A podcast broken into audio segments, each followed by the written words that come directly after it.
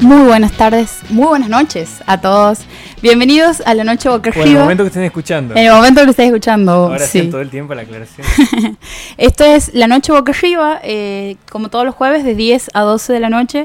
Vas a escucharnos hablar sobre cine, sobre música, en alguna oportunidad sobre libros. Mi nombre es Pablo Rivero y estoy con Nicolás, Nicolás Adelarche. Buenas noches. Buenas noches. Y, co- y ahora nos acompaña un invitado. Que tiene el micrófono muy arriba. Le vamos a pedir que lo- Eh, Creo lo que no esperaba salir al aire tan está, rápido. ¿Será? Sí, sí, está ahí. Somos millennials, así que todo pasa rápido aquí. Qué linda la, la- la charla de, de generaciones, ¿no? Me encanta. buenas noches, Negro. Buenas noches, chicos. Muchas gracias por una nueva invitación eh, a este espacio. que así como hay mucha gente que vuelve a la noche boca arriba, Marcelo Arañaraz es uno de la de la, de familia de la noche boca arriba. Siempre que digo la familia de la noche boca arriba pienso en esos programas horribles de Canal 13, sí, onda. Con- Sofovich diciendo esto es una familia. Marcelo Arañaz, que es eh, vocalista de Sapreaude. Así es. Y Bueno. Toca la guitarra también. Eh, Periodista. periodista, cinéfilo, al palo. Radiófilo, Radiófilo, li- Un tipo con mucho tiempo libre, digamos. O un tipo que se dedica a hacer las cosas que le gustan. Esa es otra forma de verlo. Muy bien, me gustó más. Eh, Cinéfilo analógico, ¿o no? Claro, Ah, de puede ser. Porque el otro día hemos terminado hablando de cassettes con Claudio. ah, Cierto. verdad. En, en ocasión de no me acuerdo qué cosa. Ujú. Y, y siempre es- está la excusa como para hablar también de, de- de cómo se veía películas antes, cómo se escuchaba música antes. Claro, porque para las personas que nos están escuchando, se acaban de enganchar, aquí con mi compañero tenemos, somos de la generación a la que se le llama más o menos millennial, digamos, nació en los 90 en adelante, Más o menos bien. más o menos bien, y aquí el compañero Marcelo tiene, va, es de la, ¿de qué Y la década? generación X. la generación X. Anterior a los 90 seguramente. Claro, o sea, adolescente en los 90. Bien, esa, Cuando esa ustedes generación. nacían, uno era adolescente. Cuando no existía internet. Cuando no existía internet. Ya sé, tu Cuando generación, no había celulares. tu generación es la que cree que los 90 ha sido lo- la peor. No, no, no. Contrariamente a, a lo que pueden pensar otros, sí ha sido lo peor en algunas cosas que tienen que ver con lo político y todo lo demás, pero eh, creo que a nivel artístico yo me siento mu- mucho más identificado con los 90 que con otras generaciones que no, no eran parte de, por ejemplo, los 70, los 80. Sí me gustan cosas, pero creo que los 90 son es la música que más me gusta, por ejemplo, en cuanto a lo musical. Creo que es una, una persona cada 10 Qué que, que reivindica la, la etapa cultural de los 90. Ujú. Porque mucha gente con, embanderada con los 80, sobre todo nuestra generación, así como no, los 80, los 80. Pero porque también se encapsula los 90 en dos bandas y te agarras de, no sé, alguna otra banda pop que había medio con, con una estética medio futurista eh, rara y después te olvidas de un montón de cosas. ¿no? Así es, Exacto. real. Eh, hoy estaba chusmeando, alguien, les cuento cómo llegó este poema. Estaba, alguien pide en... Un amigo me pide que le pase un PDF eh, con poesía, que quería leer algo eh, gratis en ese momento. Y en eso me pongo a buscar y encuentro un libro que se llama Mucha, mucha poesía, que es un libro emitido por el Ministerio de Cultura. eh, hace no muchos años debe ser, no me he fijado en qué, en qué año está es la, la edición, pero hay autores muy, muy nuevos y eso era lo que me llamaba la atención. Y tiene un índice, ah, de presidencia de, durante la presidencia de Cristina Fernández de Kirchner. No es casual que, me, que lo haya descargado este PDF, no es casual que eh, haya existido un PDF con estas, estes, poetes. Aparecían personas como, por ejemplo, Mariano Blatt, Vicente Luis y también músicos como eh, Gustavo Cerati, Charlie García, Spinetta aparece también, eh, Juana Viñosi aparece. eh, Pero que estamos hablando de una colección estamos que era hablando distribuida por el Ministerio de Educación. Sí, de una, como una especie de... eh, no sería antología, sería como una compilación de poetas Claro. argentinos. Bueno, que- lo mismo hacían con los cuentos también, había cuentos de Rodolfo Walsh. Así eh, es. varios. Y empieza con los más nuevos, que empieza incluso con Mariano Blatt. Y termina, por ejemplo, cuando vas bajando, tienes Atahualpa Yupanqui, Homero Mansi, Silvino Campo, los clásicos, eh, José Hernández, hasta llegar a eh, Vicente López y Planes, por ejemplo.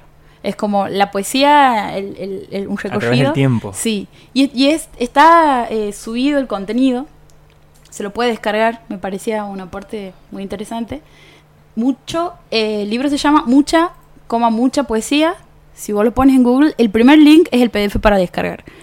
Y este poema en particular se llama Leeme. Lean se llama. Y dice más o menos así, ya, como cuando estás por contar un chiste con tus amigas. y- Cortina música. Cortina musical. Ayer viniste a jugar a la Play. Hace mucho que no te veía. Estás más lindo que nunca. Lástima que hablas mucho y escuchas poco. Bueno, no es que me parezca mal. De última, estás siendo vos. Pero pasa que yo, bueno, ya fue. Solo quería dejar constancia de lo lindo que sos y que quedara guardado en un papel nuestro abrazo de ayer.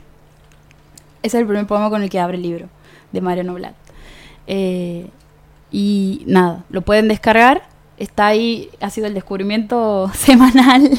y porque además lo que recolectan de cada poeta está muy bueno. De, Vicente Luis hacen una selección de cada poeta de dos, dos poemas. Y lo que han elegido de Vicente Luis también parecía que estaba muy bien. La noche boca arriba. Un montón de cosas en dos horas de aire.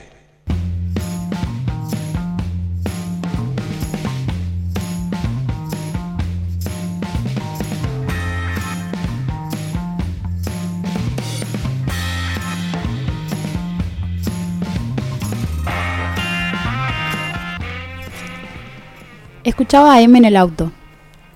Mataron a Lennon. Me acuerdo el lugar exacto donde paré. Un chico de clase acomodada que se llevó por delante la época. Soñó con ser héroe de la clase trabajadora. Llegó mucho más lejos. Inspirador, por donde se lo vea. Nos hacemos los boludos. Igual, siempre viene alguien y nos demuestra que el hombre puede ser mejor. Sé que cuesta aceptarlo. A mí no. Apostad por la excelencia, camaradas. Ya se viene el grito. Pronto la sed será salvada. Fusilaremos a varios. Digo, no para engolo- engolosinarse, solo para que sirva de ejemplo. Los muy cobardes huirán. Pedirán asilo, se asilarán. Sabremos de ellos por cartas, amargas y muy mal escritas. Serán días felices. Claro que sí.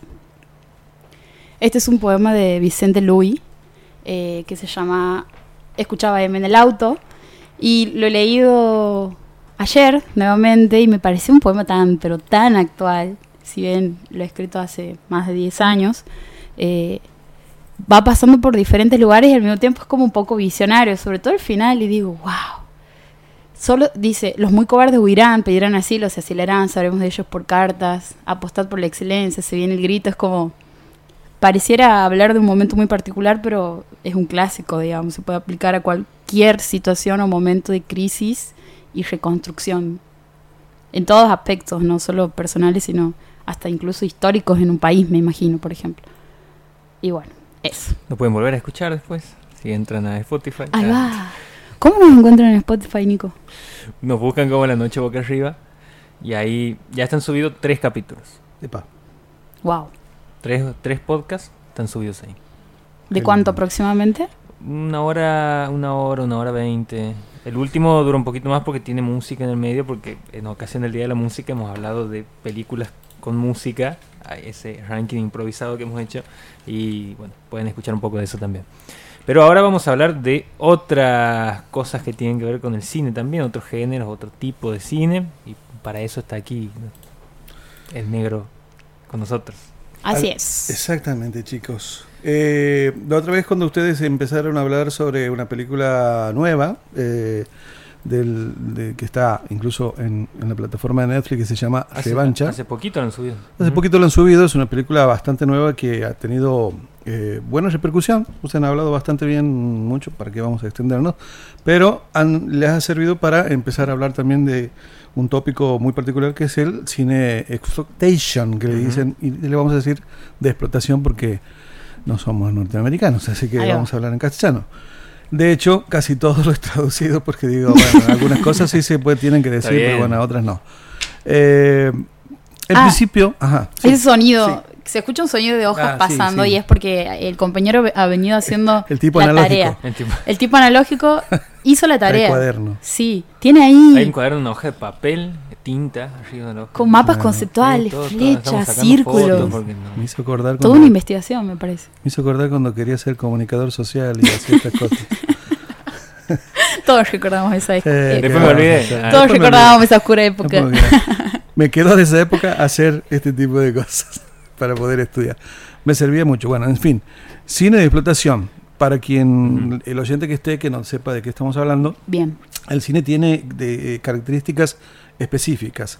Eh, es, es un cine que, en principio, eh, lo que hay que tener en cuenta es que es un cine netamente de bajo presupuesto.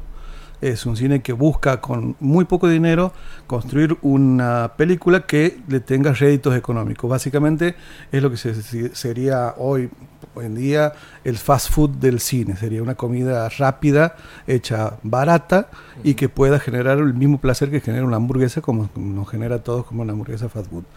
Eh, las características especiales son, en- tienen que tener este- determinados tópicos, como por ejemplo, bueno, básicamente tener tema- temas morales que son eh, el eje central de casi todos, tiene que tener sexo, erotismo, Eh, el sexo puede ser implícito o puede ser explícito, de todos los tipos de sexo que uno piense, el cine de exploitation ha estado en todos, o ha tomado el tópico de todos, tiene que haber violencia, mucha, extrema. Bueno, han hablado de una que tiene muchísima violencia.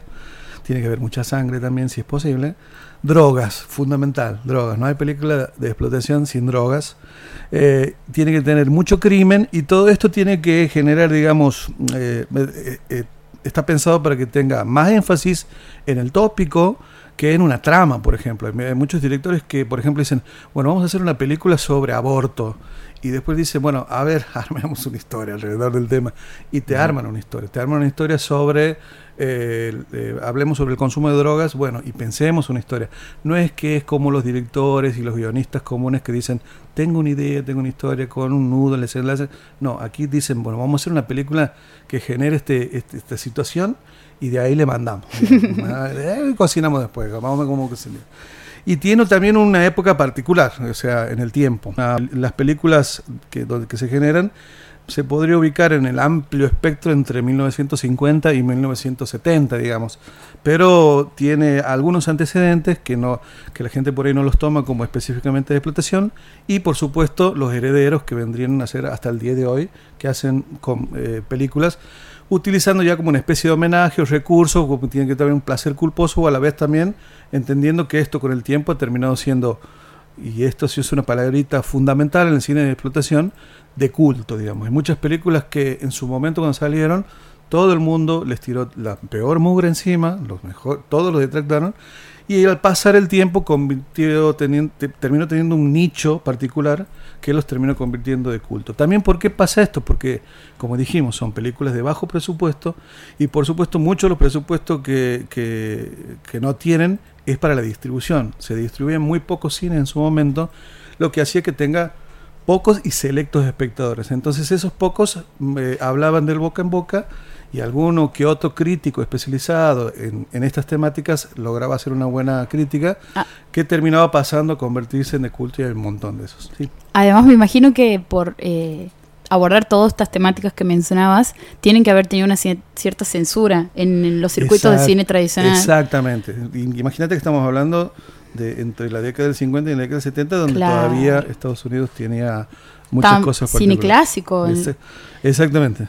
Mira vos, no sabía que era tan antigua la, el, el nicho del cine de exploitation. Para mí era algo que 80 para adelante. Ahora, me imagino lo que deben haber sido, porque no es lo mismo una película, estás tocando el mío, una, una película, La De- gente que dirá Está de eso, bajando ¿no? el, el volumen de la La película. gente que escuchó eso. ¿qué dirá? Bueno, ajá. una, una película de bajo presupuesto hecha en el 2000 o en- hecha en los 80 con muchas más herramientas que una hecha en los 50. Exactamente.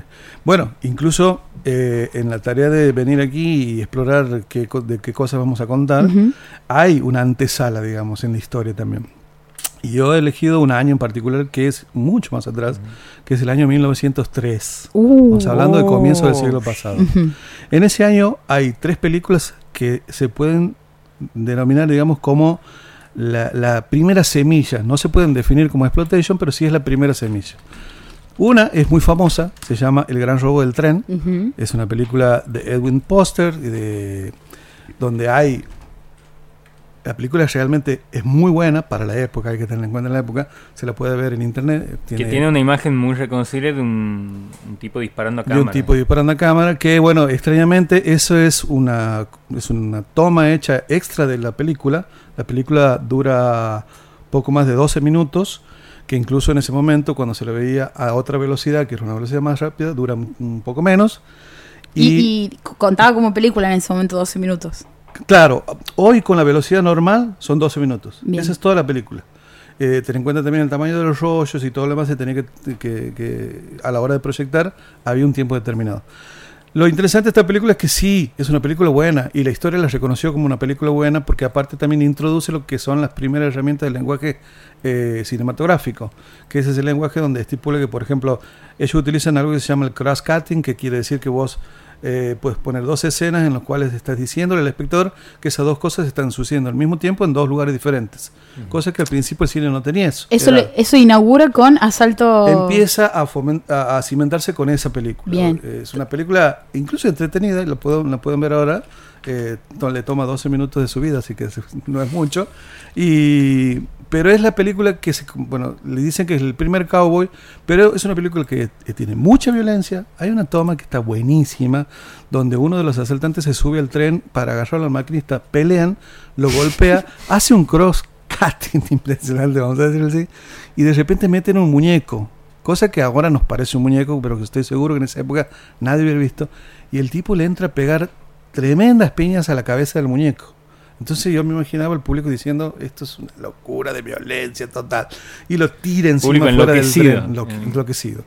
Lo loco de esa toma que dice el amigo Nicolás es que era una toma que los distribuidores la tenían separada de la película y le decían a la gente en los cines, mira, ¿quieres ponerla al principio? Ponerla al principio. ¿Quieres ponerla al final? Ponerla al final pero es la imagen más reconocida, la de un tipo disparándole en la pantalla, donde incluso algunas personas, como pasó con la, con la estación, el tren llegando a la estación Ciudad, que pensaba que el tren venía y iba a salir de la, de la cámara, había gente que de pensaba que, que, te iba a disparar el tipo, sí. de repente dispararon y se agachaban como si fuera una película 3D hoy. Digamos. Era la jugada, Era la jugada marketingera en ese momento. 1903 estamos hablando principios del el surgimiento del cine, digamos. Totalmente. O sea. el, el, cine en ese momento con Lumière, nove, 1889, 1890, 10 años, surge esto que además ahora nosotros todo el tiempo estamos generando nuevas, nuevos formatos, pero en ese momento eh, 20 años era como, bueno, de, del principio del surgimiento hasta ver, eh, por ejemplo, la película Porter, Asalto y Robo de un tren, uh -huh. no ha habido tanto en el No, medio, en, no. en, crecimiento, porque incluso no se lo consideraba una herramienta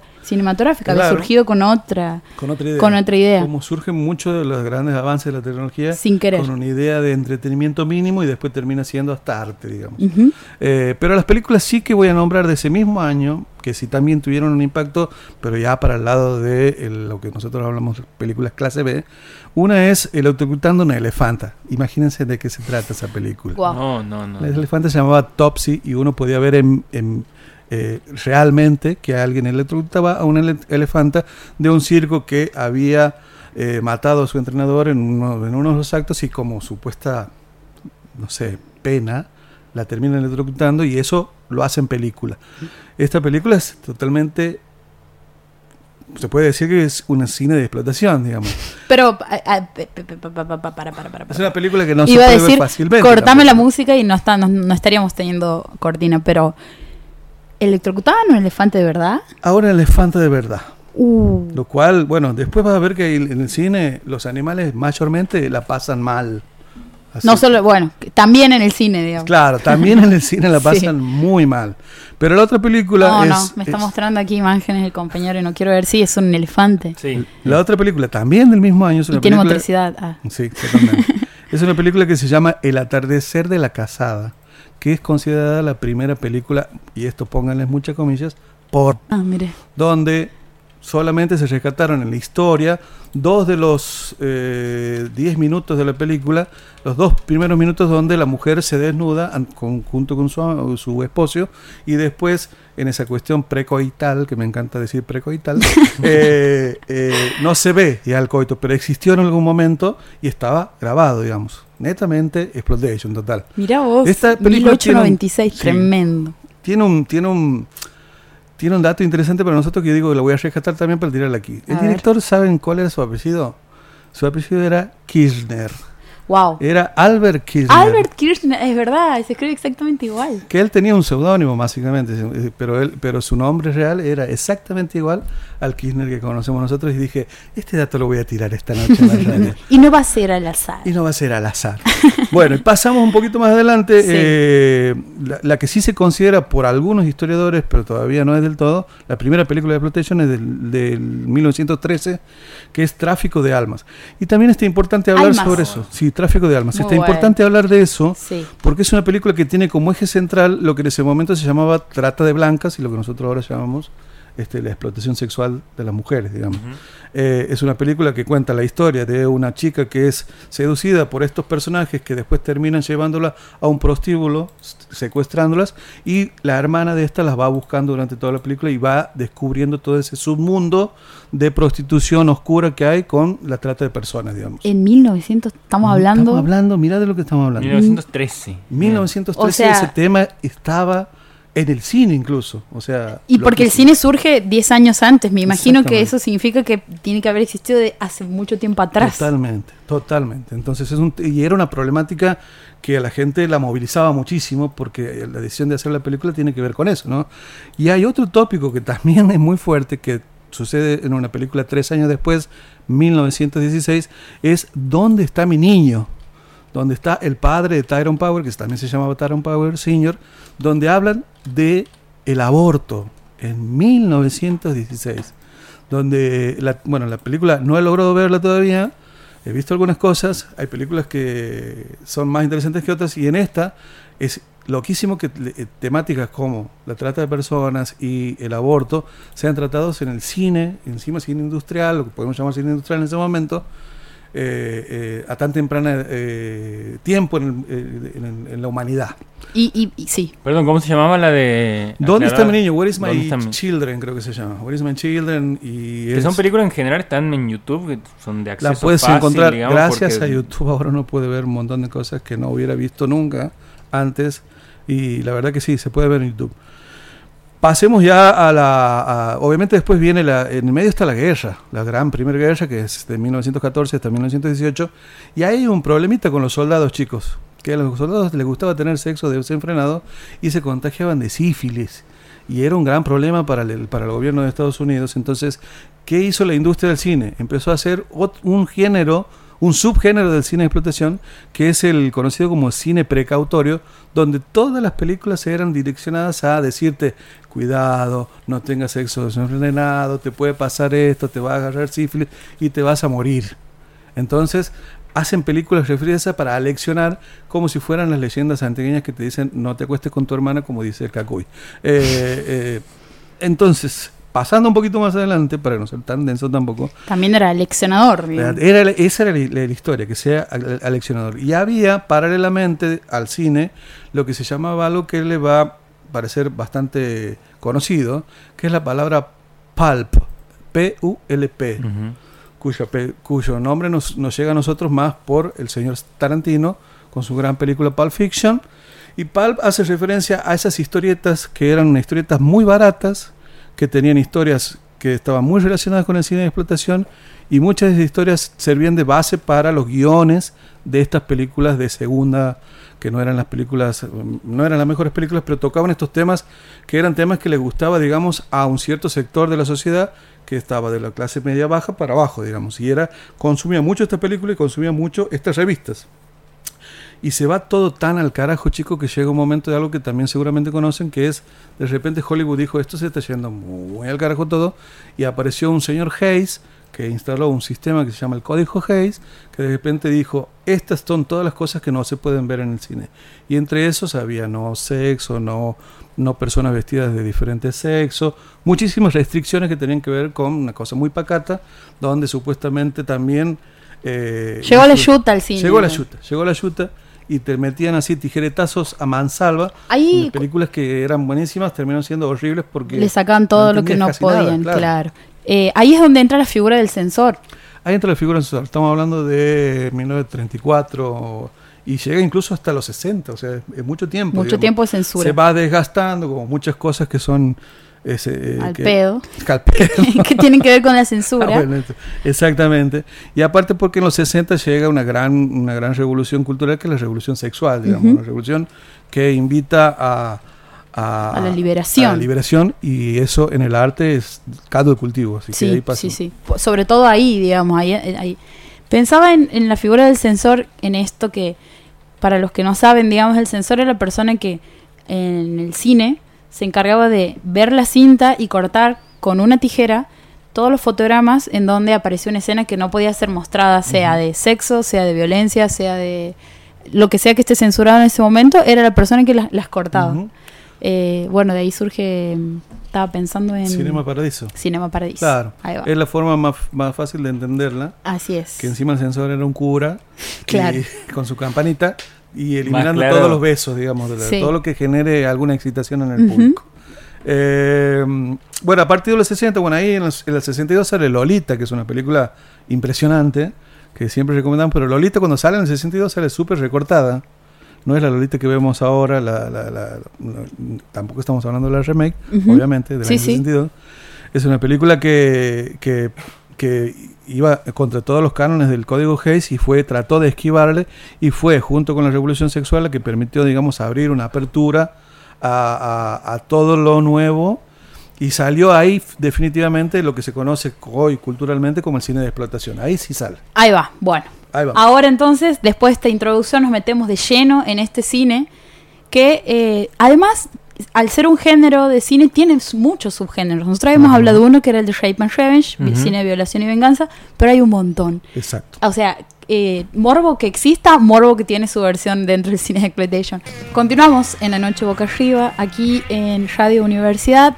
Nos puedes estar escuchando también a través de la pla- plataforma de Spotify, sea de día, noche, siesta, mañana, madrugada. Hay gente que duerme de día, Lavando Que la habíamos, sopa. que habíamos hablado de los momentos donde uno escucha Sí. por ahí los podcasts. podcast. Este, por ejemplo, el nuestro, no, no, no es que quiera inducirlos, pero es, espe- es especial para escucarlo cuando uno se pone a limpiar, por ejemplo.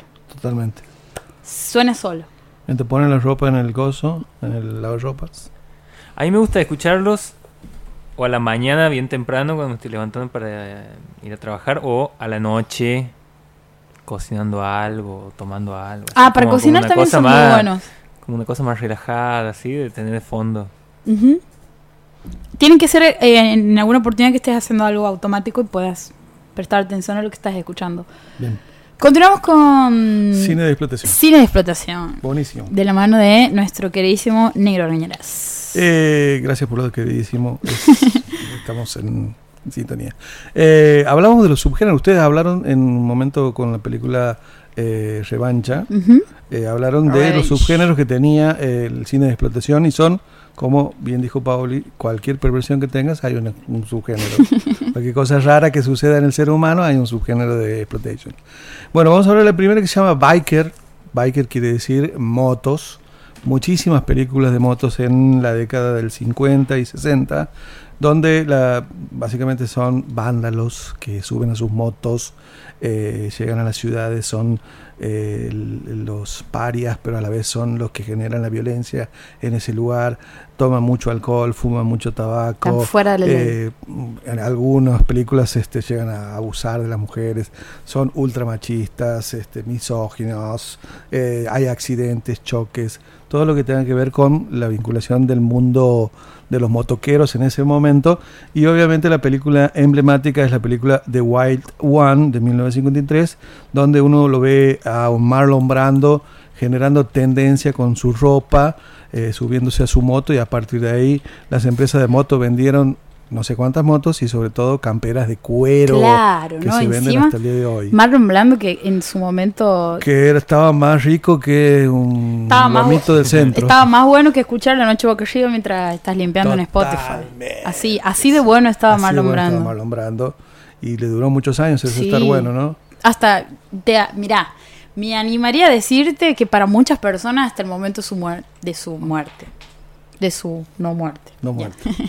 De actual. Me ha pasado hablando hace poco con una abuela que ella me decía, bueno, pero por ejemplo Marlon Brando es una persona que a mí me sigue pareciendo muy linda.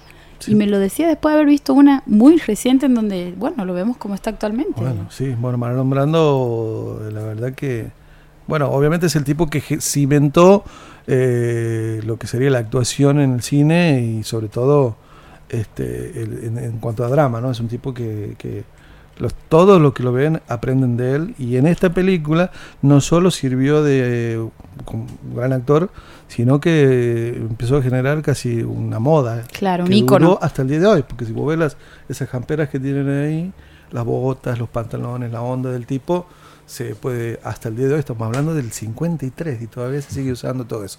Qué facha. La otra es Black Exploitation, que viene de Black, negros, los negros, eh, y el Black Pride, que es el, el orgullo negro.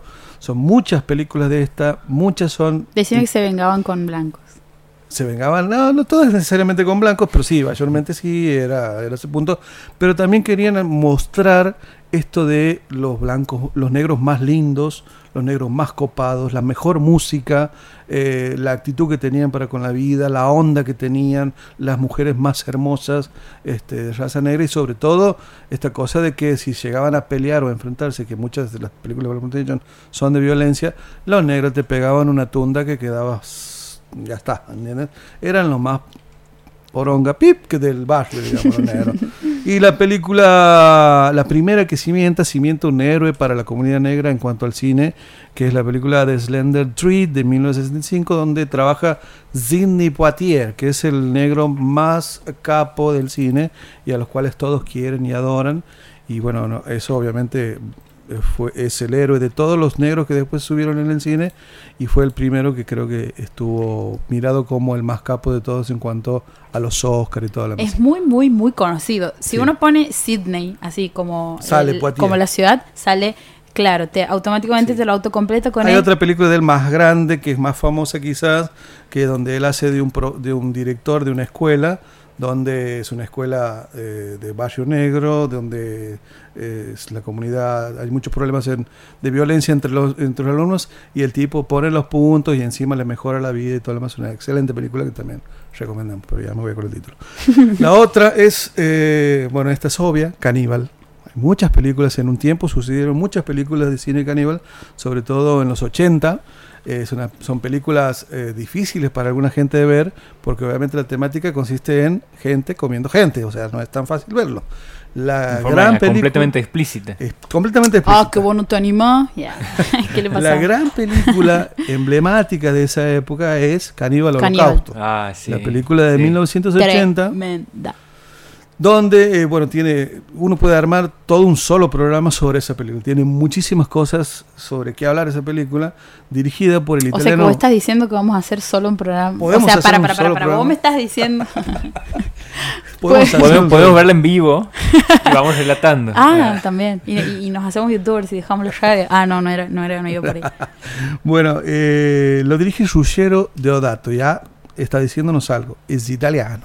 Y Italiano. del de- eh, el cine de exploitation tiene West. mucho de, eh, heredado de varios italianos. Este es el primero eh, del que vamos a hablar. Eh, es un tipo que fue que hizo una película completamente violenta. eh, ahí, ahí donde te digo es una película donde los animales no la pasan bien. Todas las muertes que hay de animales ahí son, reales. La más este, explícita es la de una tortuga, que la decapitan y también le sacan El todo caparazón. Que todos los animales los han matado en serio. y todos los han matado en serio. Los actores después dijeron no A estábamos los de acuerdo. No, no estábamos- Después. Escuchá, hay una, hay una pintita para que te diga, para que Sí. veas cómo es. Hay una escena que es la escena que le generó censura en todo el mundo, que es de una mujer empalada. Imagínate lo que está es eso. Estamos hablando de este director italiano. Eh, de- del amigo Ruggero Deodato. Bien. Eh, y, y- y entonces, cuando llegaron a Italia a hacer la película, inmediatamente lo metieron preso a él y al productor, como diciendo, mataron a esta jodiendo, gente, claro. mataron a esta gente. Y encima el tipo les había dicho a los actores, como después pasó con Blair Wheel Project, ustedes firman un contrato en el Para, cual para, por un él año... es el director de. No, no, no, no, no. Ah. Te digo por qué tiene contacto con Bien. Blair Wheel Había Project. como un truquito. Había un truquito, como hay con Blair Wheel Project. Él le dijo a los actores que firmen un contrato donde por un año no podían salir en ningún medio ni nada para que la gente crea Que que, estaban ellos muertos. efectivamente estaban muertos. Bien. Como pasó con Blair Wheel Project que cuando se estrenó en Sundance había carteles de los, de los actores de esa película como diciendo missing, estaban perdidos, los estaban buscando. Entonces la gente va a ver Blair Wheel Project y dice, Uy, este tipo... se- Tremendo. ¿Cómo, ¿Cómo hay perversos con buenas ideas, no? Uy, muchísimo. Finalmente el, el tipo se tuvo que ir a la justicia, estuvo preso y le dijo, bueno, no, pará, tengo que decir que no ha muerto, los babos los buscan los actores, los actores aparecen ahí a la justicia y- y dicen, no, aquí estamos, estamos vivos. Bueno, pero ahora explíquenos la escena de la, de la- la mujer empalada. Entonces hicieron en la corte, en un lugar del cine, fueron y Una- trataron de recrear y él hizo todo con una, con una mujer como habían hecho la escena, pero la mujer no lograba mantenerse firme como si aparece en la película. Entonces dijeron, Algo pero no, no, se está puede bien. mantener Ah. firme como está en la película.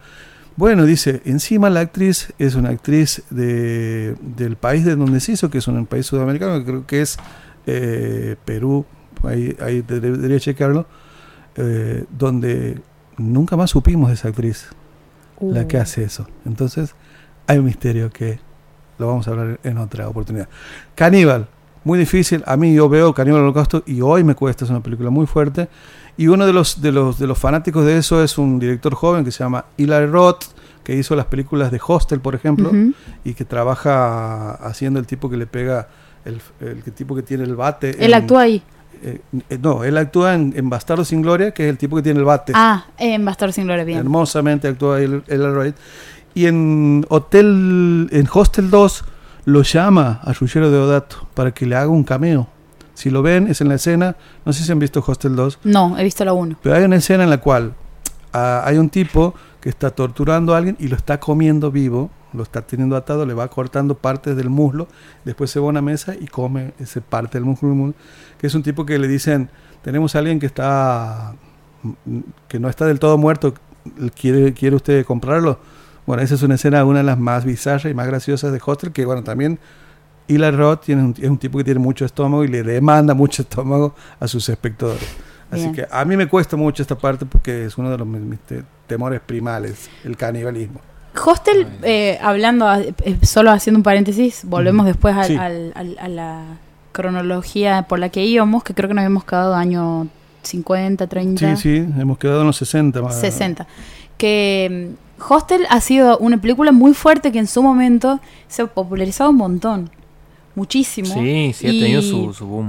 Sí. Me acuerdo que eh, yo tenía, era adolescente, poner que tenía 11, 12 y Hostel había, se había estrenado y era la película para ver, así como lograr que te la alquilen en el cineclub, eh, que bueno, como en cualquier lugar que uno quiera acceder a cosas que no son para menores, se las puede conseguir igual. Yo lo he descubierto.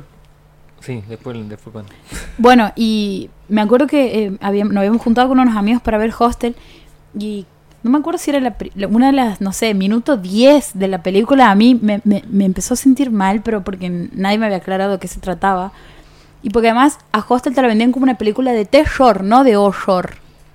Ah, mira qué interesante de La- dicotomía. sí, porque en teoría eso eran cosas que, bueno, sugeridas o, o que tenían que ver con algo del O por ahí más te dejaba allá. llevar por la recomendación del que te atendía en el videoclub y. Pero me acuerdo que era ah, había una época que vos alquilabas la de, la de risas y la de terror juntas para pasar la noche. Sábado que haces una de comedia, una de terror y te daban hostel. Entonces Hostel ha tenido, me parece que bastante como ha, ha pasado ¿Qué me diste, mucho pibe? filtro, sí. Tuvo mucho. ¿Qué me diste, A mí- pibe? a mí me, me pasado- me arruinaste el La asado. A mí me pasó A mí me, de me arruinó la descubrirla, adolescencia. De descubrirla con un amigo que tenía un- un- una fascinación por, por lo gore en exceso, incluso de, de entrar constantemente a Goringa, a esa a página. Uh, Eh. había una que se llama Rotten también. Sí, no, no, pero, pero Bueno. Goringa, Goringa era un, horror, era un Mm. horror, era de quedarnos así viendo videos en YouTube. en- Qué horror. eh, videos, en Google Videos estaba en ese momento en YouTube, no, no tenía tanta Ah, mira. tanta después. Google termina comprando a, YouTube, YouTube. dice ah si no puedo Listo. hacer nada con Google Video lo voy a comprar a YouTube Claro. y compra y, y así eh, con, con esa fascinación de él de ver cosas en exceso gore bueno me recomienda Hostel, Hostel. y, y también me generó un, un- Muy una cruda. cosa de, cruda. ay, ¿qué es esto? Bueno, es heredera de, de, de esto, ¿no? De, de Caníbal Holocausto, es, es donde es muy explícito todo y sobre todo las mutilaciones, que es un tema complejo para ver, para mucha gente es muy complejo ver eso, aún sabiendo que es todo armado, digamos, este, incluso muchos de los efectos tienen que ver no con las computadoras, sino con alguien con un maquillaje, un muñeco, algunos resulta medio risible. A mí Hostel me ha dado un poquito de gracia, pero yo porque soy un viejo nada más. No, pero además, claro, primero que vos ya eh, tenías otra edad y seguro que la, de- la, la debes haber vuelto a ver hace poco a Hostel, ¿o no? Sí, he visto las dos también que me parecen más entretenidas. A mi gusto, las dos me parecen más entretenidas. A mí, para mí porque en el... encima hay un corte de testículos y pene que está Claro, no, bueno, yo estoy hablando año 2000, ponele. Año Está 2000, buenísimo. Hostel me parecía... 2005. 2005. Y La Masacre de Texas también, por ejemplo, otra peli que parecía tranqui, que ahora la volveré a ver y diga, bueno, seguramente se ven un par de detalles de, de maquillaje y Yo de- creo que con el título nomás, no sé si, si te parecería tan... La Masacre de Texas. ¿Qué trajiste, nena? Me acuerdo una- una- una de- escena- Masacre de Texas. Miren este bello El fotograma que... de la motosierra. El bello fotograma que traudó- ha traumado mi adolescencia es el siguiente. Una persona colgando de un gancho, Mm. viva, con una pierna cortada y, una, y otra poniéndole sal Ajá. en, en- en el Hermoso. corte de la pierna. Y bueno, imagínense los gritos de sujeto. Nunca me voy a olvidar de eso. Y, de, Claro, y de Misery, el momento en el que le quiebra la Uh. pierna, el- Sí, no. Uf. bajada de presión Totalmente. automática. Dios. Literal, me bajó la presión con esa escena, era muy niña. Conte una. Que alguien me saque de este momento incómodo y aprecio el negrito bailando así. Baila, eh, baila eh, con la cintura, muévela. Bueno, clara referencia a, a Te lo nomás, nomás. que creo que le vamos a tener que compartir el podcast para que Sí, diga, sí, hay che, que te compartir, nombramos. Junto con Fidel Sargenti. Sí. No podíamos dejar de mencionar. Bueno, seguimos con subgéneros. Esta vamos a hacerlo un poquito más rápido. Ecoterror. Eh, ecoterror básicamente es la naturaleza versus los humanos. Ecoterror, Sí. muy bueno. Me imagino un grupo de Pero para, para, ¿qué sería onda? con cámaras. No, no, no, así, no, no. Onda, ahí, ahí vienen lo que nosotros más, mayormente le llamamos monstruos, ¿no? Ah, bien. Empieza con King Kong en 1933. Bien. King Kong es, un- Ah, es un, bien, bien. es un mono muy grande. No, no, no. Es muy grande, Creo por que- eso le dicen King. porque era muy grande. Bueno, está No me imaginaba eso. una, una, una clásica del cine, de la historia del cine, que del maestro Alfred Hitchcock, que es Los pájaros, Uh. en el año 63. Y otro gran clásico que el amigo aquí al frente tiene una gran remera, que es Tiburón, del año 75. Eso es más o menos lo que uno puede identificar como lo que la- los especialistas llaman ecoterror, para nosotros es la película de monstruos que por ahí son monstruos naturales y otros son deformaciones que el humano hizo con la naturaleza y terminaron saliendo La última que tenemos aquí cerca ha sido de Meg. Eh, de el- Meg, El, megalodonte, que, que la fui a ver al cine en 3D encima la fui a ver. Uh, qué desperdicio de 3D, no, no la peli. El Super, 3D. ultra, mega Muy gigante. grande, demasiado Muy grande. grande. para el cine. Muy, muy, muy grande. Bueno. Bueno, otro subgénero es el, bueno, el género gay o queer. Eh, eh, la película que yo he anotado aquí es Crashing de 1980, es una película que tuvo mucho debate, protagonizada por Al Pacino. Al Pacino hace un policía que se tiene que mezclar en el mundo oscuro de Nueva York, de, de- de los gays, de los boliches gays, porque había crímenes, eh, asesinatos a gays. Y es una película que tuvo muchas protestas sobre, de la comunidad LGBT, sobre todo porque cimentaba esta idea de que todas las películas que había en Hollywood eran, todas las películas de, de- de LGBT eran, los gays eran asesinos o asesinados. Entonces dejamos, eh, paremos un poquito, nos están matando toda la hora en el cine, cambiemos la temática.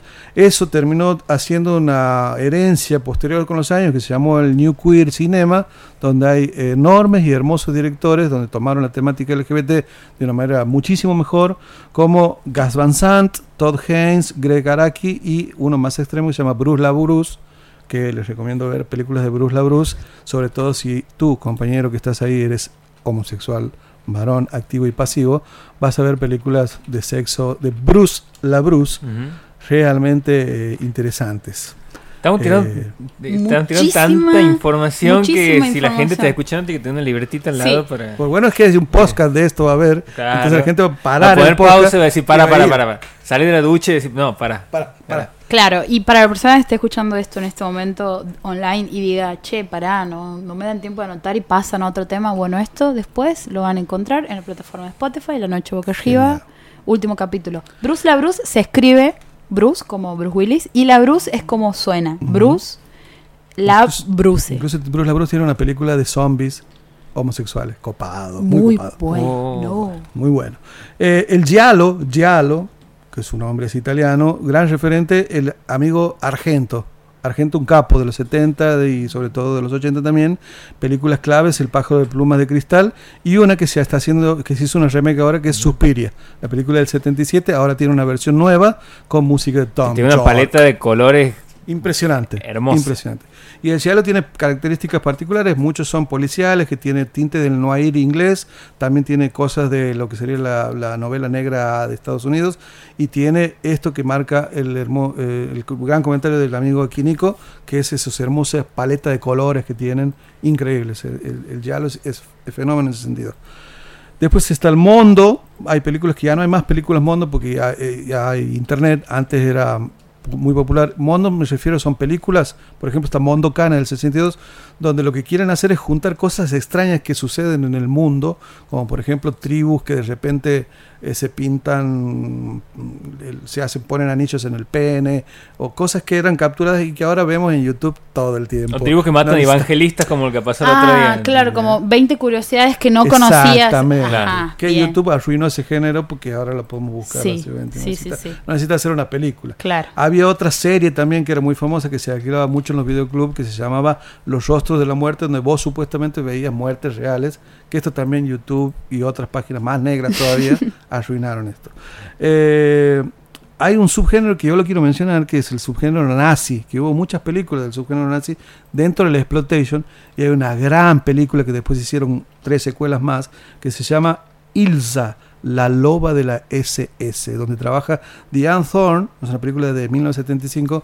Diane Thorne era una mujerota gigantesca, muy nazi, se vestía con el traje de militar nazi, Muy rubia. muy rubia, y eh, torturaba a las judías de manera sexual, de manera muy ¿Solo las mujeres? películas. Solo las mujeres. Mira vos. Solo las mujeres. Mujeres torturando mujer. Una Mujer- torturando mujer. Una mujer torturando mujer. Impresionante, hay cuatro películas de ella de, de- con Ilsa, con la misma actriz protagonizando siempre Ilsa. Ilsa es una, es una cosa impresionante del cine. Yo recomiendo verlas con mucha precaución porque, bueno, este, obviamente el tema del nazismo no es un tema para tomar en broma. ¿De qué director estamos hablando? Eh, no impor- ahí no importa tanto el director porque lo, lo que importa ahí es Diane Thorne y Ilsa, pone Ilsa. y latina L-S-A, la loba de la SS. La loba de la IC. She Wolf of the SS. Mira vos. Ni, ni el italiano se animó tanto, ¿no? Ni el italiano se animó Una tanto, mujer ¿no? gigante Imagínate. torturando a otras mujeres. Bien. Después viene el que han tocado ustedes, que es el Rape Revenge, Ajá. que es un, es un género también muy explotado por el cine norteamericano. Eh, quizás la, la- la primera en tener como el mote de primera sea la de Wes Craven del 72, La última casa a la izquierda, que se hizo una remake también hace, hace un poco tiempo. Eh, está también I Spit on Your Grave, me escupo en tu, en tu, En tu tumba, tumba. del 78, que también este, eh, se hizo una remake. Y la que más me gusta a mí, que la vi cuando era, que debe haber tenido, no sé, 14 años, que se llama Miss 45, que aquí se llamaba El Ángel de la Ven- Venganza, dirigida por un director que a mí me gusta mucho, yo recomiendo que lo vean, es un director que ahora no se habla mucho de él, pero en los 80 y los 90 se hablaba muchísimo de él, es Abel Ferrara. Todas las películas que puedan ver de Abel Ferrara, véanla. El ángel de la venganza. El ángel de venganza. Con- en inglés es Miss 45. 45 hace referencia al arma con que mata a la gente que eh, la violaron a ella. Una película muy interesante. Y el último que toco aquí es el slasher, que es el, el slasher el más popular. Ahí quiero que no, ahí quiero que Ahí volvamos a parar. Sí, Bien. sí, por favor. Llegó el momento de los saludos. Claro. Porque bueno, estamos acercándonos al final de La Noche Boca Arriba en este programa es- que ha salido con, creo que es como la Wikipedia del cine de exploitation en este capítulo por el compañero Negro Arañarás. Eh, hemos estado hablando sobre el cine de exploitation y hemos llegado hasta el punto en donde nos íbamos a adentrar en el cine de slash o el cine slasher y ahí hemos dicho, no, para, para, para, para, para, para, vamos a escuchar una canción antes. Vos me estás diciendo. Vos me estás diciendo que vamos a hablar sobre el cine slasher otra vez en este programa. Va a ser el mejor programa de todos. Eh, saludos a Fer Catalfamo que nos está escuchando junto a Míralo su, vos. a su tía Graciela. Qué agradable sujeto. Eh, entonces nos dice, mándenos saludos porque a mi tía le gustó mucho La Noche Boca Arriba. Muy bien. Gente de Un bandera. saludo que nos para. Fer y para la tía. Claro. Un saludo para Guido Larcher También. y para Juan Ignacio. Que también nos escuchan. Juan Ignacio nos escucha creo que todos los programas. Si tenemos a alguien ahí atenti, Al- al pie del cañón, al eh. pie del cañón de la noche boca arriba, por ahí nosotros no sabemos que tenemos un programa y él nos avisa, che, hoy salen al aire y nosotros, uy, cierto, que tenemos que ir. ¿Cierto? Cierto. Bien. Sin slasher. Bueno, Slasher es, como bien charlamos fuera de cámara, dijera el mudo, que no sabía que era en la radio. Eh, el, Slasher es quizá la más popular de los subgéneros dentro del cine de exploitation. Eh, tiene películas muy famosas y sobre todo muy queridas, extrañamente, porque estamos hablando de psicópatas, asesinos matando jóvenes, adolescentes, básicamente porque tienen sexo. Eh, y bueno, hay tres grandes eh, referentes. La primera es del año 78, Halloween, Sí. la gran película La película. de uno de los mejores directores de la historia del cine, Sí. el maestro John Carpenter. Público ovaciona. Sí. Bravo. John Carpenter. que tuvo, que tiene secuelas infini, ad infinitum Te- hasta sí. el día de hoy. Y horrible. Hasta el día de hoy. Para mí. Hasta el día de hoy. Una estrenada, la última. Salvo la de, la de Rob Zombie, que era como una onda medio remake. La una primera. remake, claro, una Eh, relectura quizá también de, Eh, sí, fenómeno. sí, sí, sí. Hasta incluso hoy. Pero- Es una esa, franquicia. Y la, y la última me gustó también. No ha parado de dar material esa película, no ha parado de, de- de- de- de dar, eh, dar ganas de hacer una versión hasta actual 2018 porque ha salido hace poco una... ¿Se ha estrenado la remake de, de Halloween? Sí, el día del 31 de octubre se ha estrenado eh, la remake del director de Actividad Paranormal. Eh, Mira vos. Mira vos, Bien. qué interesante. Y su, eh, y su prima hermana o hermana, no sé cómo lo llamaríamos, este eh, Martes 13, ¿no? La saga donde lo tiene a otro asesino psicópata, esta vez con una careta, también este todo, asesinos con caretas, matando adolescentes. Esta vez Jason Burbis es el que se encarga. Comienza la saga en 1980 y bueno, incluso se cruzaron en el cine, se cruzaron eh, eh, con el tercero, que sería el primo más lejano, que es el amigo Freddy Krueger, la otra saga de Slasher, con Pesadilla en la calle Elm, que esta comienza en 1984. Después esto, este cine Slasher, lamentablemente después de los 80 y sobre todo en los 90, empezó como a no ser gustado, digamos. Y sobre todo porque eh, los nuevos directores defenestraban mucho esas sagas, extrañamente porque no les parecía divertido, mientras a todos nosotros no sé si nos parecía, hasta que el señor Wes Craven dijo, ah, no, ah, no, chicos, para, para, ah, ah, para, no, para". ah, no, para, Como para, que el cine slasher no es, no es copado. Y largó una película que también se convirtió en saga, que es Scream en 1996. ¿De qué director, disculpa? De- ¿Repetimos? Nos ponemos de pie. Dale. De Wes Craven.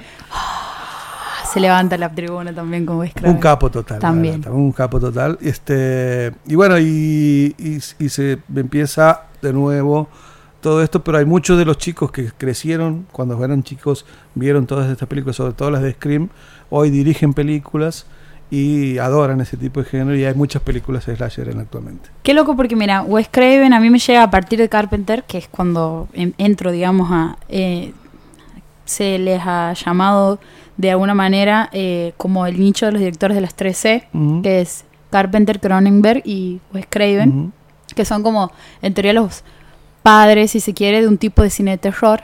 Y a mí Craven, me- me- cuando lo voy a buscar, no veo Scream. Lo primero que veo, que veo no es Scream, sino que te- si vas como cinéfilo, vas a las primeras pelis de culto. Y Scream, al ser popular, que incluso la había visto y me había encantado, no lo asociaba ni ahí. Pero ese es su inicio. Eh, no, Scream no. Eh, él, eh, hablamos antes de que él dirige La Última Casa de la Izquierda en 1972. Sí. Este, y después tiene otras eh, importantes, pero digamos, obviamente pesadillas. ¿De dónde sale importante. Scream? No lo sabemos. Scream eh, surge de que dice, necesitamos, ¿saben qué? Hacer, Uy, el, esto me- se fue hacer, el metalenguaje. Vine buscando cobre y encontré oro. A ver, ¿de qué cómo Necesitamos hacer el metalenguaje. ¿Qué era Necesitamos esto? vender máscaras en los cotillones. Pero no solo eso, sino de hacer metalenguaje que nadie lo había hecho. Extrañamente nadie lo había hecho. Es decir, vamos a poner chicos hablando de cine de terror en una película de terror. Wow. Y dijo y ahí dijeron todo. Después sale, para mí, la mejor película de metalenguaje del cine, que es la, eh, la cabina, Eh, Cabin in the. Cabin in the Woods. que es... Amo esa película de Cabin in the Woods, es mi película de cabecera, la veo una vez al año. Ah, sí, mira vos. Sí, no, amo esa Debo confesar que la bajé en algún momento y nunca la vi. Estaba en, en Netflix. para ver. Creo que está en Netflix. Estaba, ser. hasta hace poquito estaba, pero como Este, Netflix te- te No la debería te- sacar en Netflix. Voy a, Dirigida y escrita. voy a mandar este, voy a mandar cartas. Sí, a, a, de- a celo. Eh, no me acuerdo el director. Drew Goddard. Era una pregunta retórica. Ah, mira vos. el, el director y, y escritor se llama Goddard, Drew Goddard. No sabemos si está relacionada a aquel Goddard. Eh, mm, mm, mm, pareciera que no. según aquí, Según esta investigación. según esta investigación de dos segundos que acabo de hacer en minutos, Wikipedia, ajá. no es pariente de Goddard, del Goddard del cine Goddard. No es ese. No es ese. Obviamente, porque Godard estaba en otro En- país en ot- y en cual- yéndose a hacer otro tipo de cosas que estaban no relacionadas al cine del terror. Claro, Pero no- incluso creo que Godard lo, hubie- lo hubiese mirado con un, con un desdén al cine de Es terror como, probable, Ajá. es probable. Hay otra película en Ah, Netflix que, que dialoga también con el cine de terror que se llama Final Girls, donde un, un grupo de chicos, de chicas También van a ver eh, un- una película de cine slasher y se terminan metiendo en la película. Eh, y, y bueno, todo lo que va pasando, sabiendo cómo, cómo avanza este tipo de película, cómo es el guion, quiénes mueren, bueno, ellos tratan de, de como- de ver qué pasa. Bueno, eh, para cerrar mi, mi- mi participación en este, en este, No. este programa, no, por eh, favor. la idea sería también pensar qué pasó en la Argentina con este Mm, género y, y si, y si hubo algunas películas emblemáticas en ese sentido. Para mi entender, sí hubo, sobre todo durante la década de los 80, sobre, específicamente porque volvió la democracia a la Argentina en la década de los 80 y empezaron a salir muchas películas con, mu- con mucha inspiración en las primeras películas de, de exploitation de Estados Unidos, donde yo voy a citar la triada de actrices fenomenales de esa época, donde hacían, trabajaban en la mayoría de las películas de exploitation de los 80, que son Camila Pericé, Eda Bustamante, la diosa Eda Bustamante, Eda que incluso la, Bustamante. la recrea eh, Ataque 77 en una canción hermosa, y Leonor Benedetto, que todos lo conocen más por Rosa de Lejos, pero también eh, forma parte de esa triada. Las películas son eh, Atrapadas del año 1984, clásica película de mujeres adentro de, un, de una cárcel, donde hay mucho lesbianismo, hay mucha violencia, mucho enfrentamiento, mucha tortura, clásico del cine de explotación. Después está Los Gatos, que adivinen de qué se trata la película, de prostitución, donde... Spoiler, ahí, está. Claro. Eh, Los Gatos, donde es la película quizá que más sexo se ve en pantalla eh, y actrices que muy renombradas de ese momento, ver la citana en pelotas era garantizado un éxito de taquilla. ¿De qué actriz estamos hablando Y ahora? estamos hablando de estas que habíamos nombrado. Bien. digamos. Leonor Benedetto, que in- incluso creo que es la que más pantalla tiene en la actualidad. Puede ser. Hasta puede ser. hace un año ha estado protagonizando Los ricos no piden permiso. Siempre hace el papel de la mala, digamos. Es como la... la- Ella fue popularmente famosa por una novela de, que se llamaba Rosa de Lejos. Este, y ahí se hizo muy popular y a partir de ahí entró después al cine. Y la última se llama Las Lobas, eh, del año 86. Esto ya es un poco más graciosa, to- tienen todo el tinte de comedia, pero todos tienen mucho, mucho nudismo, eh, mucho sexo, algunas cosas de violencia un poco no tan explícitas porque eran actrices que no tampoco se entregaban eso. Y para mí, la mejor, la que más me gusta a mí, ya siempre termino poniendo un gusto personal, una gran película que se llama Correccional de Mujeres, una película del año 86 de Emilio Vieira, que es la única que para mí tiene un medianamente un guion, eh, tiene medianamente algunos planos más o menos. Todas estas películas son súper pedorras, pero bueno, a mí que me, la, mi preferida es Correccional de Mujeres. Es una película que tiene de todo para el amante de cine de explotación. Así que con esto doy finalizada mi participación, chicos. Muchas gracias por la invitación. Drop the mic. Tremendo, tremendo. Se va a tirar el micrófono. Acabamos de hablar del cine de exploitation eh, con el compañero Marcelo Arañeras y hemos dicho que en algún momento alguien va a tener que poner pausa en este en esta transmisión porque, bueno, ha tirado como cuatro títulos por bloque mínimo, si no son más. Y nada, para eso la persona que ahora está escuchando diga, ah, no, no, no he tenido tiempo de anotar, estaba haciendo otra cosa. Este capítulo se sube a partir del sábado, domingo. Eh, ah, me estás poniendo. Te estoy preguntando. No es que te esté apurando, ¿no? No, no te, en no general, es que te estoy diciendo en subir la mañana, en ¿no? general, eh, lo- Lunes. Lunes lo tenemos. en general, ah, no, lo subo los, los miércoles, pero Miércoles. puedo subirlo un poquito antes. Bien. Mientras tanto pueden disfrutar de los tres que ya están. Los tres que están. Exacto. y- Encima son capítulos largos. Ah, maratonean. Maratonean. Se puede poner pausa, se puede continuar en otro momento. Es muy bueno para viajar en colectivo, por ejemplo. Y bueno, ahí van a- pueden escuchar esto completo.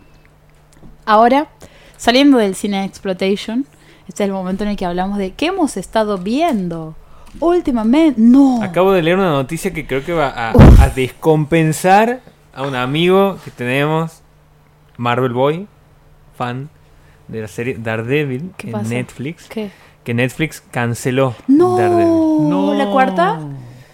Eh, iba en la tercera, ¿no? Está- Sí, acaban claro. de estrenar Ah, la tercera. Cancelado, sí, sí. Va, no acaban de estrenar No. ¿Vos has visto el final de la tercera? No, no, no llegué todavía. Ah, bien. Eh, Pero la buena noticia ¿Cuál? es que se canceló solamente para Netflix, porque el año que viene Disney va a sacar su propia plataforma y ahí dicen que puede volver. Disney le va a competir a Disney va a sacar su propia plataforma, sí. Wow. Mm, ¿Qué series se van de Netflix con Disney, por ejemplo? Se van muchas películas de Marvel, se va Uh, todo lo que tenga que ver con. Star Wars, se va Pixar. Pixar, eh, Uf. se va un, un montón de cosas. Como ha pasado con Fox, por ejemplo, que, que tiene también su plataforma y que ha ido sacando contenido de Netflix. Que, Eh, que igual todavía mantiene algunas cosas. Mantiene, sí. Lo- igual, la, la estrategia de Netflix era la de eh, tener contenido propio eh, completamente, sin depender de otras productoras, hasta por lo menos, no sé, hasta que hasta que logren encaminarse un poquito. Eso hace que me cada día me dé más ganas de no ver nada en Netflix. Porque, ¿cómo vas a sacar lo que está producido antes de Netflix? Que es poco, pero hay mucho del cine que, que intentan ponerle, ir como sumando de, determinados autores, esas películas, esos títulos que agregan que son atemporales. Si después se dedican a hacer todo producción de Netflix, sacan todas las películas clásicas, básicamente. Escuchá, me hace, Eh. me- Uh. me hace acordar. No, no, no, no, es una postilla medio pelotuda. Pero digo, me hace acordar. Antes aquí había una librería que se llamaba Hyperion. Entonces, en la época que existía Hyperion, yo no tenía un poder adquisitivo que el que tengo ahora. Estudiante. eh, entonces, cada vez que podía comprar un libro, demoraba mucho. Eh, y ponele, veía un libro y hasta que junte la plata pasaba por lo menos dos meses. Y cuando llegaba me decían, no, ya la devolvimos. Y yo le digo, pero si no venden pan, que se pone Que duro se al otro día. Bancalo un año, aunque sea aquí, tenelo. No, para, encima lo peor que tiene Netflix es que vos estás escribiendo la película que estás buscando y te tira la sugerencia como, Claro. ah, estás buscando, estás buscando el padrino. ¡Te juro!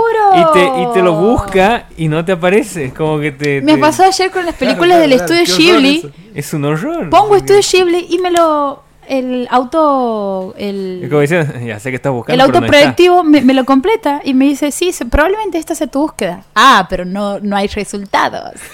Un momento, cerebrito. te, lleva ahí, y te dices, tira otras que son parecidas y por ahí nada que ver. ¿qué? Eh, Que no, no sé.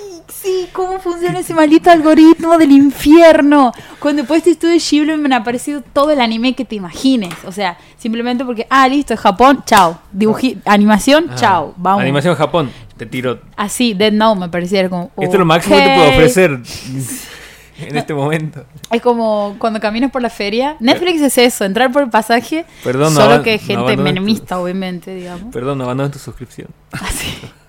Es como, ¿ves esta pieza de arte bella, preciosa, única en el mundo? Te ofrecemos esta copia, que probablemente te puede gustar.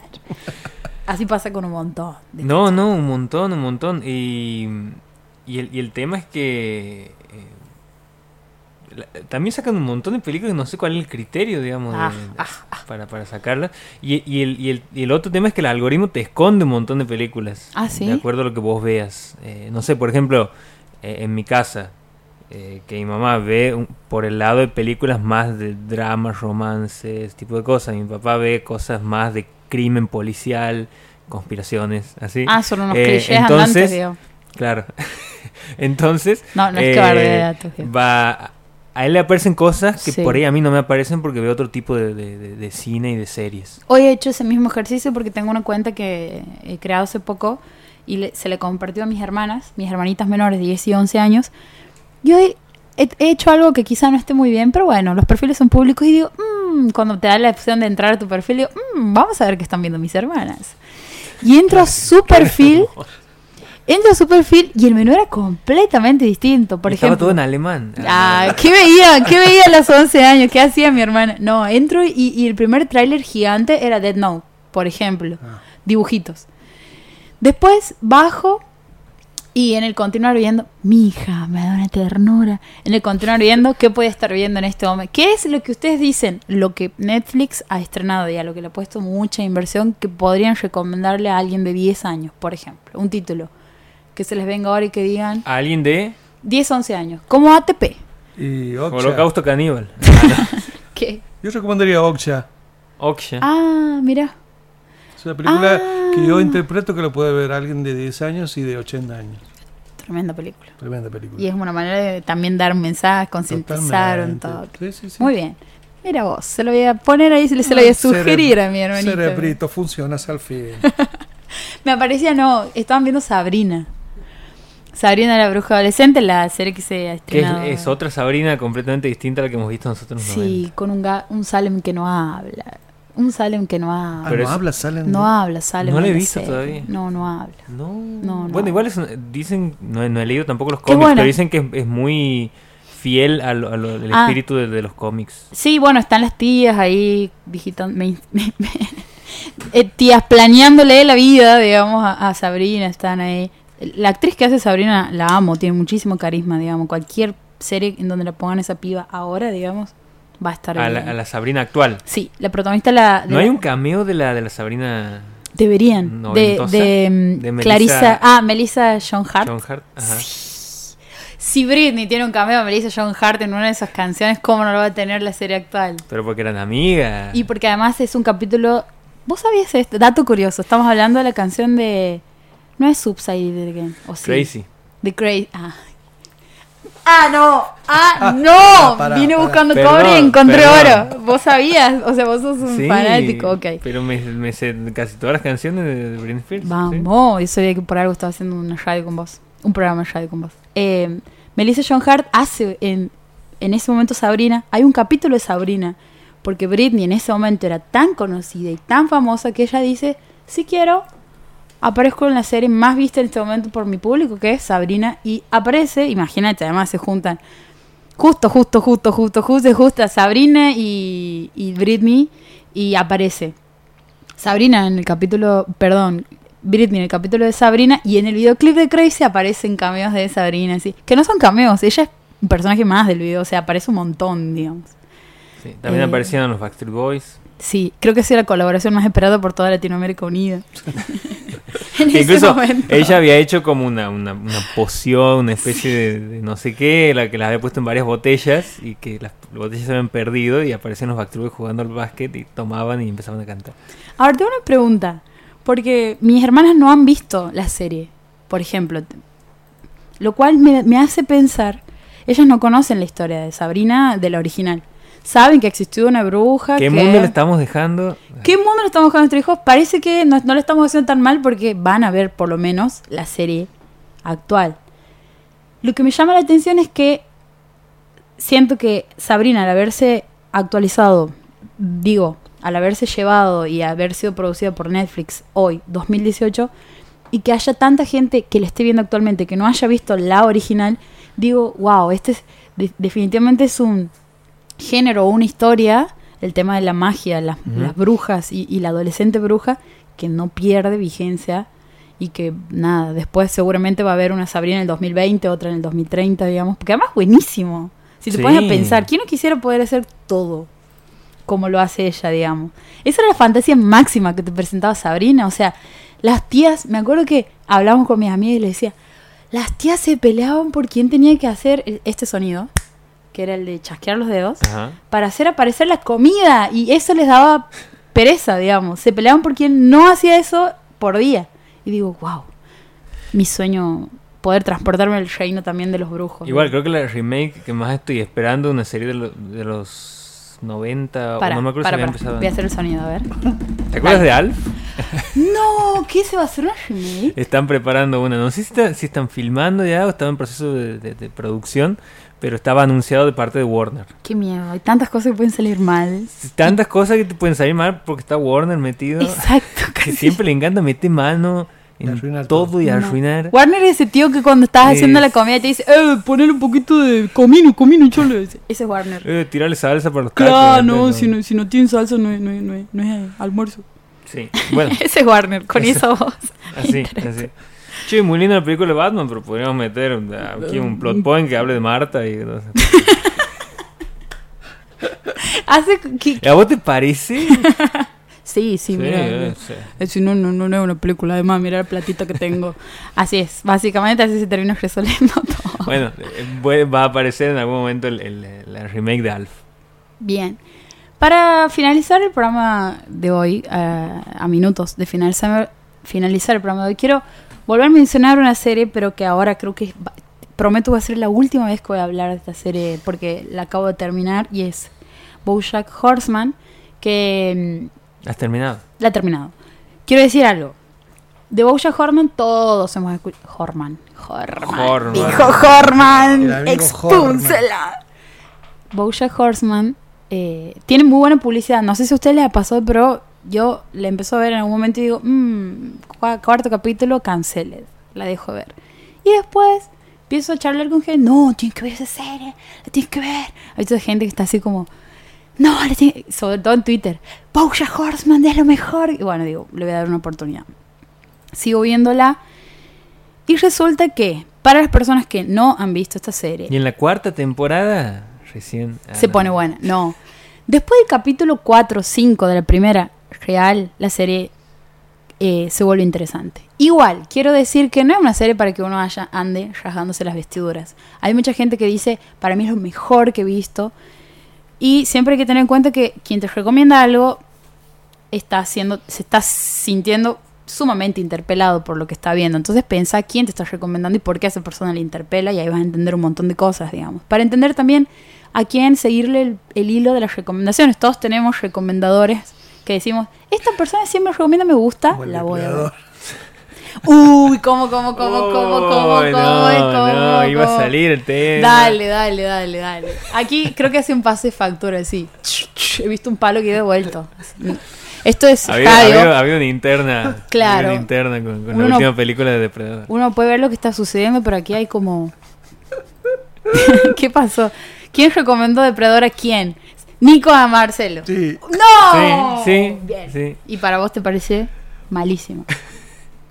no se puede vomitar en este No, micrófono. No. muy mala, muy mala. ¿Pero qué Depredador, Nico?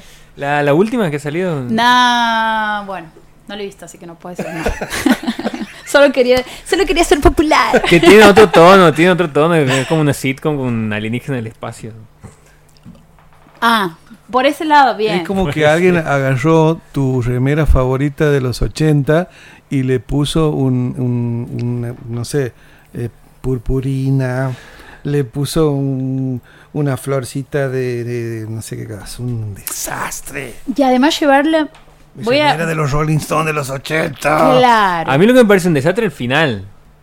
No, al No, final, un horror, ya, un el horror. final ya es... Pero a mí me parece una película pochoclera para ir, ver explosiones alienígenas, gente muriendo y nada más, digamos. No, no, no.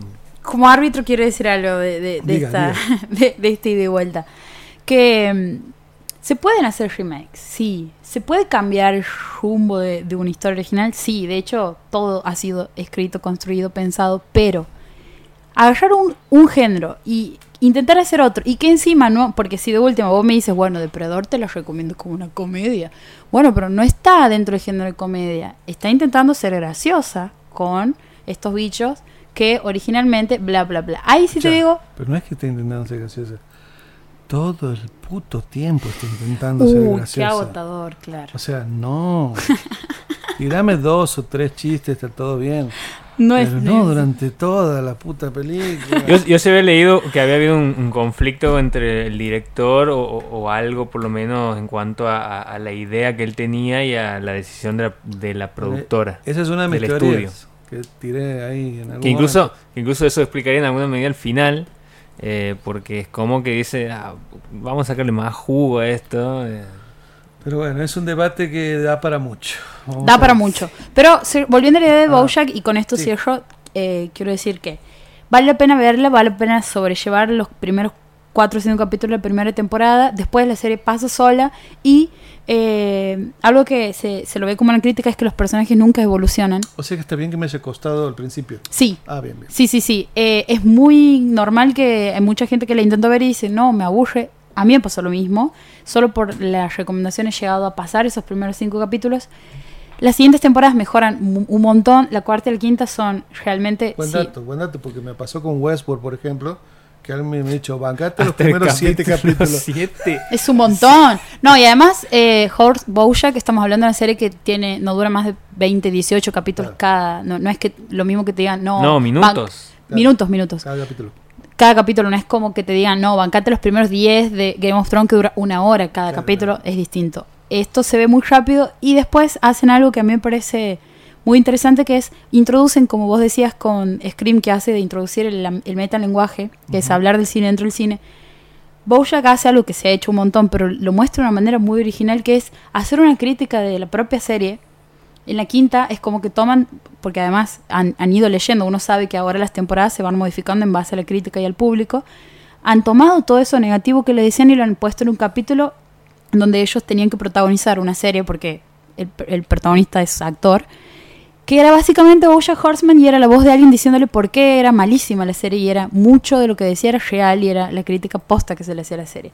Y además, porque después de la crítica viene la contracrítica, era por qué se salvaba y cuál era el, el espacio que te dice, sí, el personaje es una mierda en el sentido moral, un personaje muy oscuro, digamos, eh, por algo, por eso también es como en Twitter se pienso que Twitter es un lugar donde la gente va a celebrar la depresión. BoJack Horseman es una serie muy celebrada en Twitter, no me parece casual, digamos, es como es una oda a la caída en picada del ser humano con muchos matices y no siempre cayendo, pero te da ahí un, un como un- me parece que da una palmadita en el hombro, no es tan no, no es una serie tan para cabecear una bala, porque además te muestra que todos tenemos muchos muchísimos grises y todos hemos tenido momentos que- de los cuales no nos sentimos orgullosos.